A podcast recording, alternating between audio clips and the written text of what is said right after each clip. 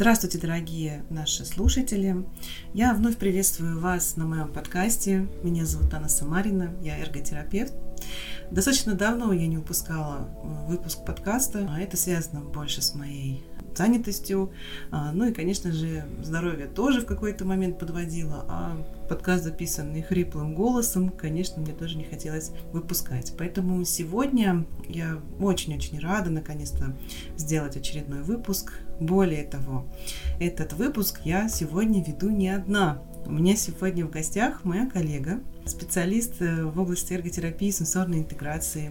А, изначально это физический терапевт Розалия Хакимова. Да, здравствуй, Розалия. Здравствуй, Аня. Очень рада, то, что вы пригласили меня как своего соучастника. Отлично. Мы с Розалией работаем вместе. Работаем очень плотно, работаем с детишками как с нарушением э, питания, так и с нарушениями а, общего развития. Также помогаем детям осваивать туалетные навыки, ну и справляться с сенсорными особенностями.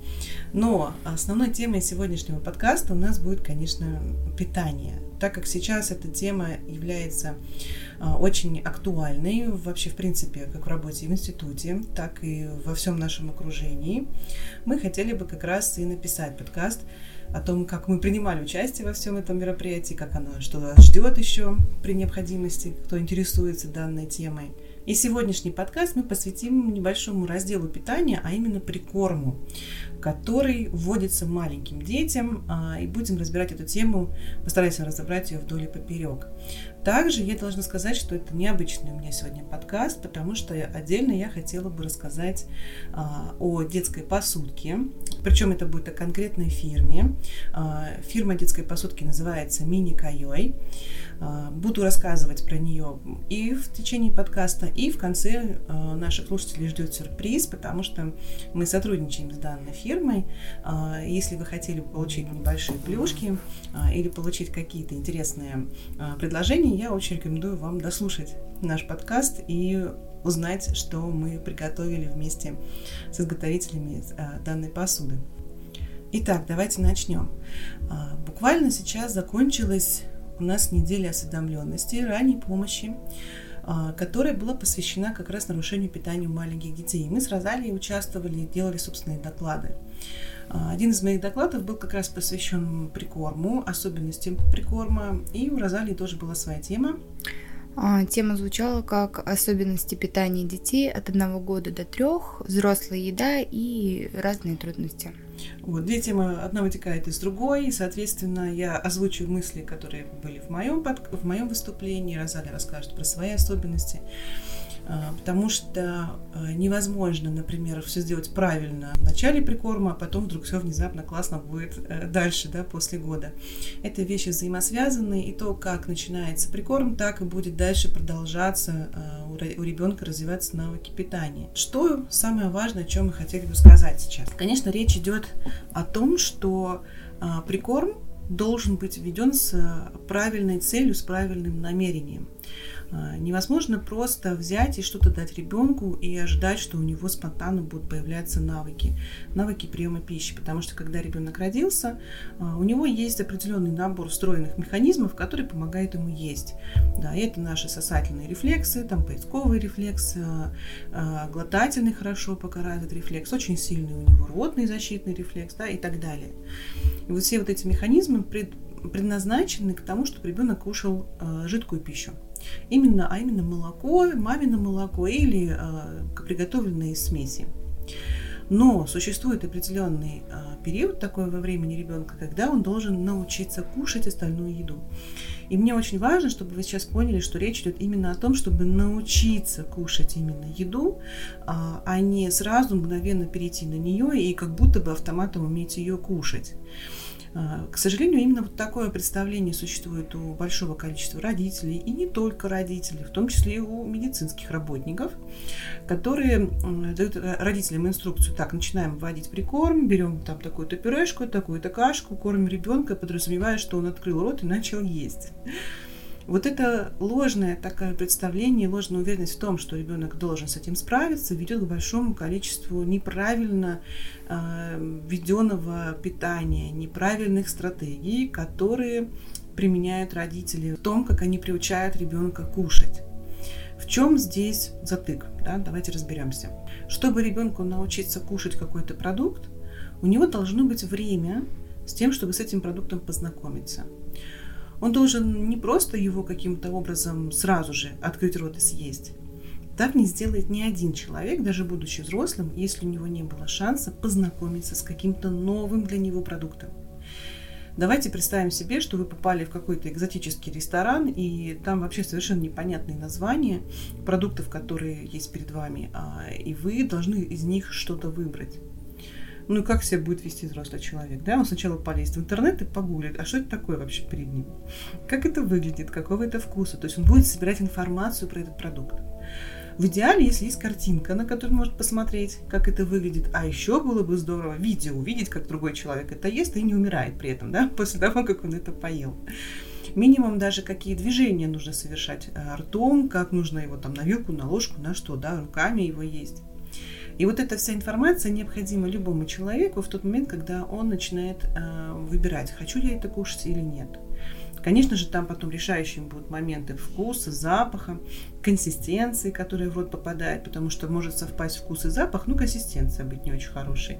И человек не будет кушать этот продукт, каким бы красивым он ни был, например. Вот ребенку, которого начинают кормить пюрешками, такого выбора не дают.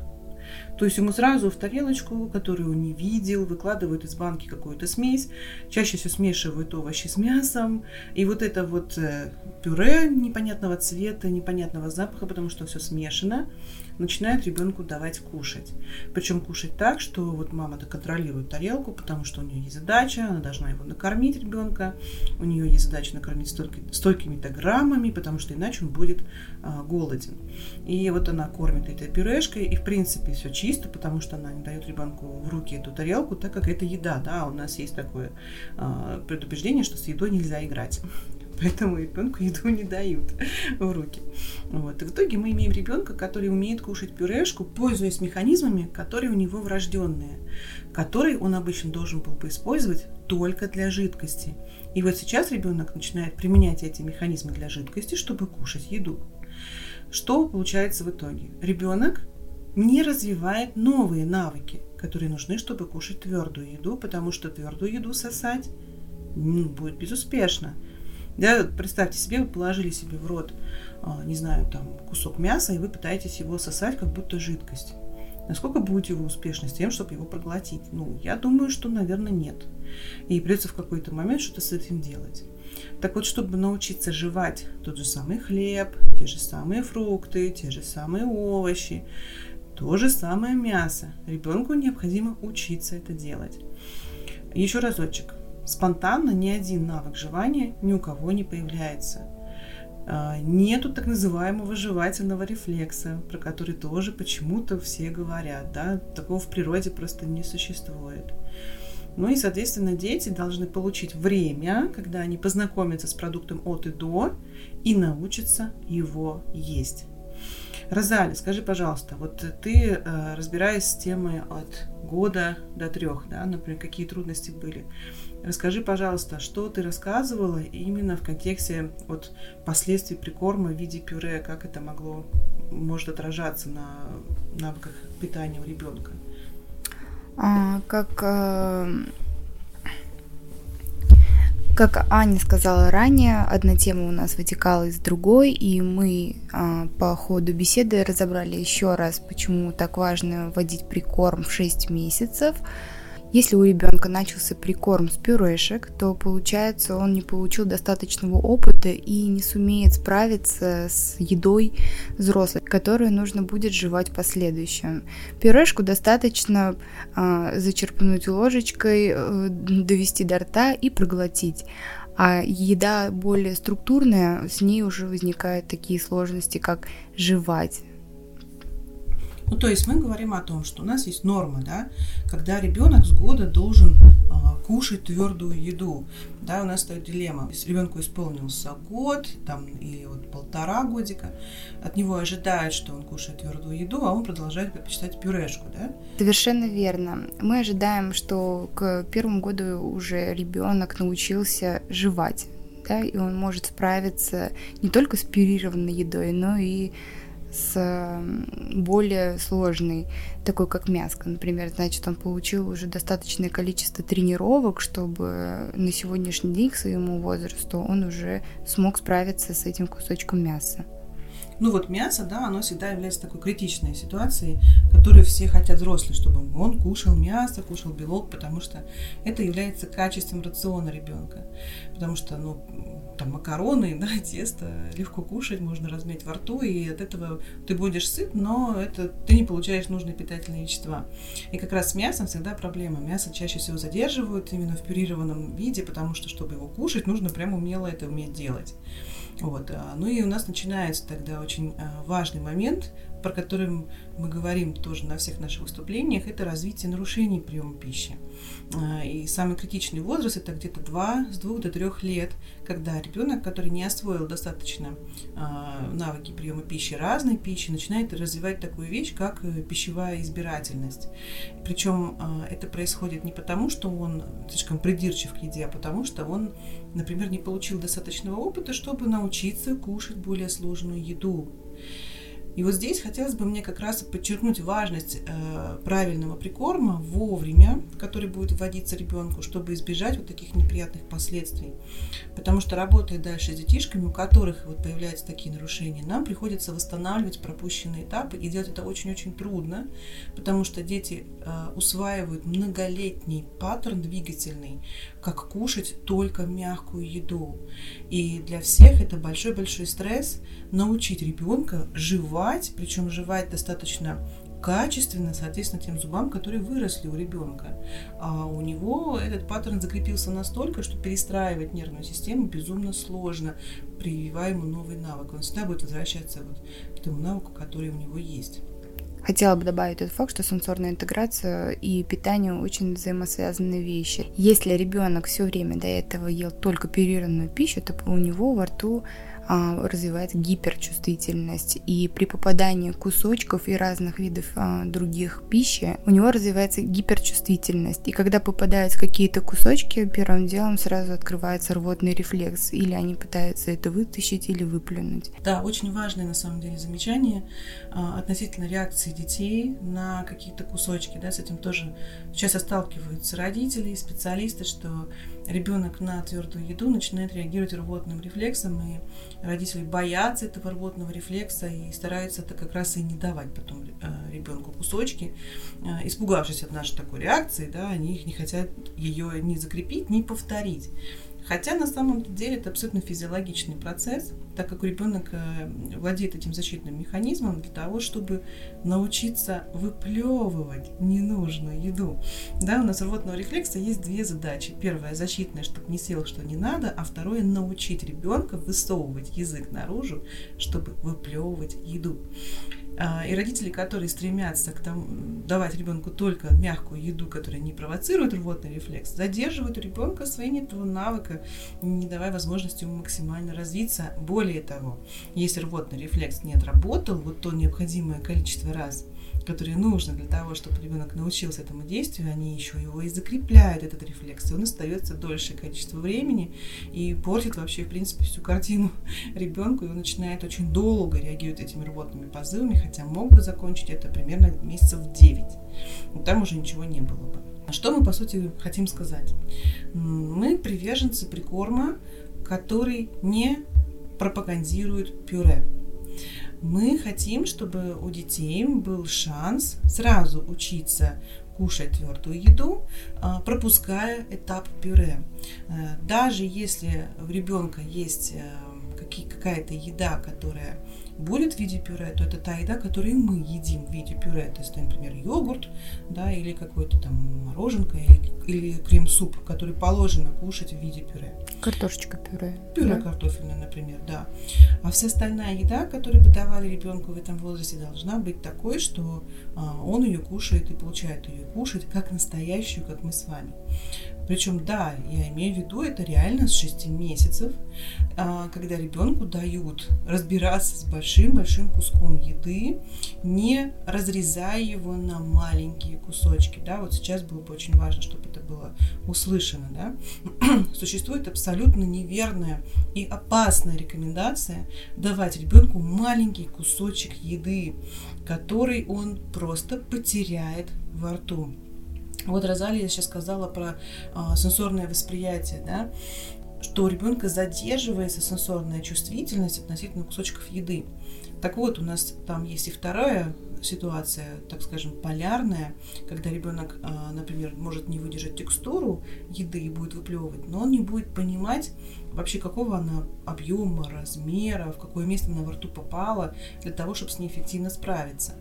А, и вот здесь тоже крайне важно а, давать ребенку тот кусок еды, который значительно больше, чем его рот, и значительно больше, чем его рука.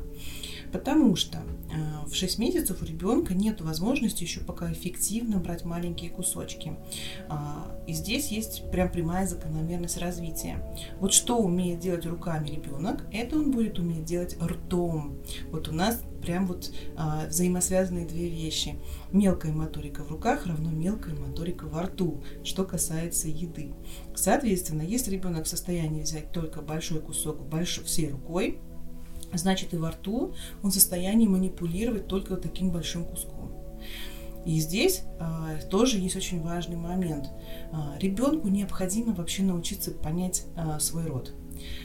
Научиться без контроля зрительного, не имея возможности глазами наблюдать за своим ртом, он должен понимать, какого он у него размера, где у него там язык, где у него там зубы, только через ощущения. Эти ощущения ребенку может дать только твердый предмет – только твердая еда, как, например, куриная ножка с мясом. Да, сейчас это очень, наверное, необычно звучит, да, дать ребенку шестимесячному куриную ножку. Да, дать. Дать куриную ножку, дать большой кусок мяса, как, например, отваренная куриная грудка, а, или, например, даже ребрышко какое-то с мясом, которое ребенок может свободно держать один конец рукой, второй направлять в рот. Вот если даже в э, куриной ножке мы убираем обычно хрящик, с одной стороны оставляем косточку, убираем кожу, оставляем кусочки мяса, и ребенок, который мусолит вот эту э, эту куриную ножку во рту, поворачивая косточкой, э, поворачивая мяском, как раз и будет учиться жевать. Как раз понимая, например, какой размер вот этого всего залезает в рот, чтобы научиться потом более старшему возрасту, к 10-12 месяцев, оценивать, какой размер еды он реально может положить в рот и с ним справиться. Ребенку нужно от 3 до 4 месяцев, чтобы научиться, как взаимодействовать с едой. А у ребенка, которому дают пюре, этого шанса нет. Он сразу получает уже готовую еду, которую не надо жевать. И, естественно, год он придет с пониманием того, что еду не надо жевать. И потом у нас большое-большое количество трудностей с тем, чтобы его убедить в обратном, а они очень плохо убеждаются в обратном дети. Они знают, что еда пюрированная. Зачем пытаться что-то жевать, что и так мне тут, если я потребую, спюрируют, и я получу это так, как я могу это есть. Поэтому очень важно вводить прикорм правильно. А, в интернет-пространстве очень мало информации о том, как водить прикорм и во сколько. Многие мамы локально и специалисты говорят об этом, но этого нету в общем фоне. И мы хотели бы заявить как специалисты о том, что очень важно вводить прикорм 6 месяцев, и это не должно быть в виде пюре. Это самый важный момент, а, потому что пюрированная еда за собой ведет очень много последствий и трудностей, которые потом в последующем нужно будет исправлять и дополнять. Да, мы как специалисты об этом говорим на данный момент, которые как раз и сталкиваются с большим количеством трудностей, когда нам приходится буквально возвращать всю семью обратно, а, работать со страхами родителей, работать со страхами детей в том числе, которые смотрят на еду и боятся ее, да, то есть это тоже не очень хорошо. Когда нам приходится учить родителей, например, таким простым вещам, как э, не бояться давать целый кусок еды, не бояться рвотных позывов, э, не бояться того, что их ребенок выплевывает еду. Отдельная целая тема – это страх того, что ребенок останется голодным, если его кормить таким образом. И тоже я сейчас считаю важным об этом сейчас поговорить. Э, суть прикорма большими кусочками, суть прикорма а, когда мы даем ребенку настоящую еду в том, чтобы не накормить его этой едой, а чтобы познакомить его с этой едой и научить его есть ее. Когда мы даем ребенку карандаш в руки, мы не ожидаем, что он мгновенно сел и нарисовал нам идеальное дерево, правда? Мы сначала учим его рисовать палочку, рисовать кружочек, понимать значение, что такое дерево, рисовать сначала примитивный рисунок, а потом его усложнять и усложнять. Вот с навыками прием пищи то же самое. Мы должны ребенку сначала вообще дать понимание того, что есть другая еда, кроме как молоко и жидкая какая-то еда, а, и научить его понимать структуру, запах, вкус, а, а также как это есть. И на это надо время. Вот, я хотела бы сейчас э, такое вот важное, важное очень послание родителям дать, что не надо перекладывать на прикорм в раннем детстве функцию насыщения. До года у ребенка в любом случае основной источник питания должен быть молоко. Неважно, ваше грудное молоко или из бутылочки смесью вы кормите. То есть вы не должны пытаться замещать свое э, молоко э, едой обычной. Да, вот прямо сейчас прям поймите, пожалуйста, а, все питательные вещества, которые нужны ребенку для роста, содержатся именно в молоке или в смеси, которую вы даете. Еда в этом возрасте не должна нести питательную функцию.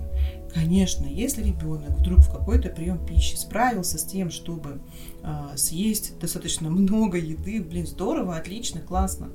Но некоторым не получается так, и они должны быть уверены, что они все равно получат свою, э, свой объем еды, они будут накормлены молоком, да, тем, что они должны это получать.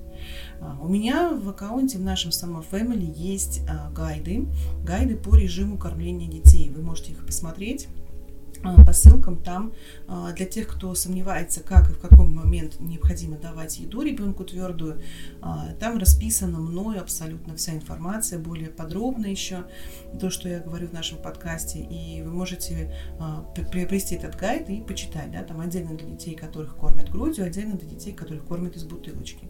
И если вы сомневаетесь в своих силах, они вам помогут, вас поддержат, именно прям инструктивно посмотрите, что можно делать. Там расписаны режимы кормления до двух лет, как раз для того, чтобы аккуратненько, спокойненько а, ребенку вводить правильную еду. А, Розалия, как ты думаешь, вот сейчас, например, мама полуторагодовалого ребенка нас слушает, да, а, и она понимает, что она все время кормила пюрешкой. Что ей делать теперь после того, что она услышала? Я думаю, после того, как мама послушает этот подкаст, она поймет то, что надо восполнить пропущенное время, да, а, важно понимать, 6, с 6 месяцев прикорм не является основным приемом пищи. Основным приемом пищи является грудное скармливание, а прикорм является тренировочным. Такой тренировочной базой к тому, чтобы году ребенок уже уверенно справлялся с едой. Поэтому если нас слушает мамочка, которая до этого времени кормила пюрированной едой своего ребеночка, то пора воспроизводить упущенный момент и начать э, смело вводить уже твердые продукты. То есть не страшно вы, да? Да. Да, я должна подтверждать, да, не должно быть страшно, да. А, еще разочек, да, самое страшное из того, что может произойти, это если вы а, будете продолжать поддерживать а, активность рвотного рефлекса, не давая возможности ему отыграть свою задачу и бояться, что он будет происходить. А, как в идеале было бы, например, э, предлагать эту еду, чтобы это было спокойно для всех? Ну вот здесь как раз на передний план у нас выходит э, способ сервировки еды, который поможет э, безопасно еду предлагать. Вы наверняка, коллеги, и дорогие родители, видели в интернете большое количество э, тарелок, которые поделены на секции. Вот прям много их, они такие стали разнообразные, огромное количество, там, в виде каких-то фигурок, они там в виде э, мишки, да, там, уточки и так далее. Э, и, и сразу же, конечно, тем, кто кормит ребенка пюре, возникает вопрос, а зачем такая тарелка, если я кормлю пюре? Что доложить в дополнительные секции.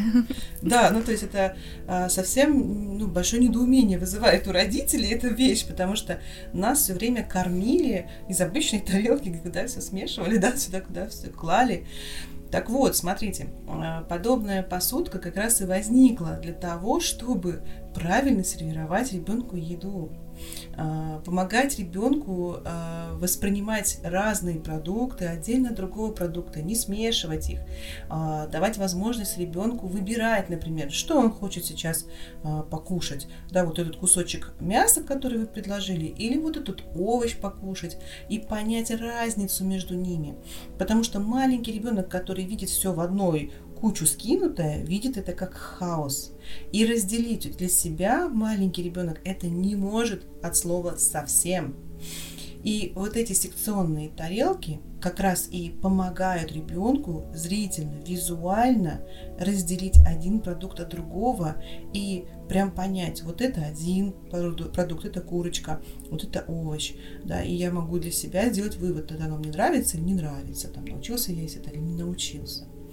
И вот как раз я хотела бы рассказать про а, посудку, которая а, привлекла, собственно говоря, наше внимание своим качеством, да, качеством а, своего, своего производства, потому что все, что предлагают сейчас производители для детишек, производится из силикона или из пластика.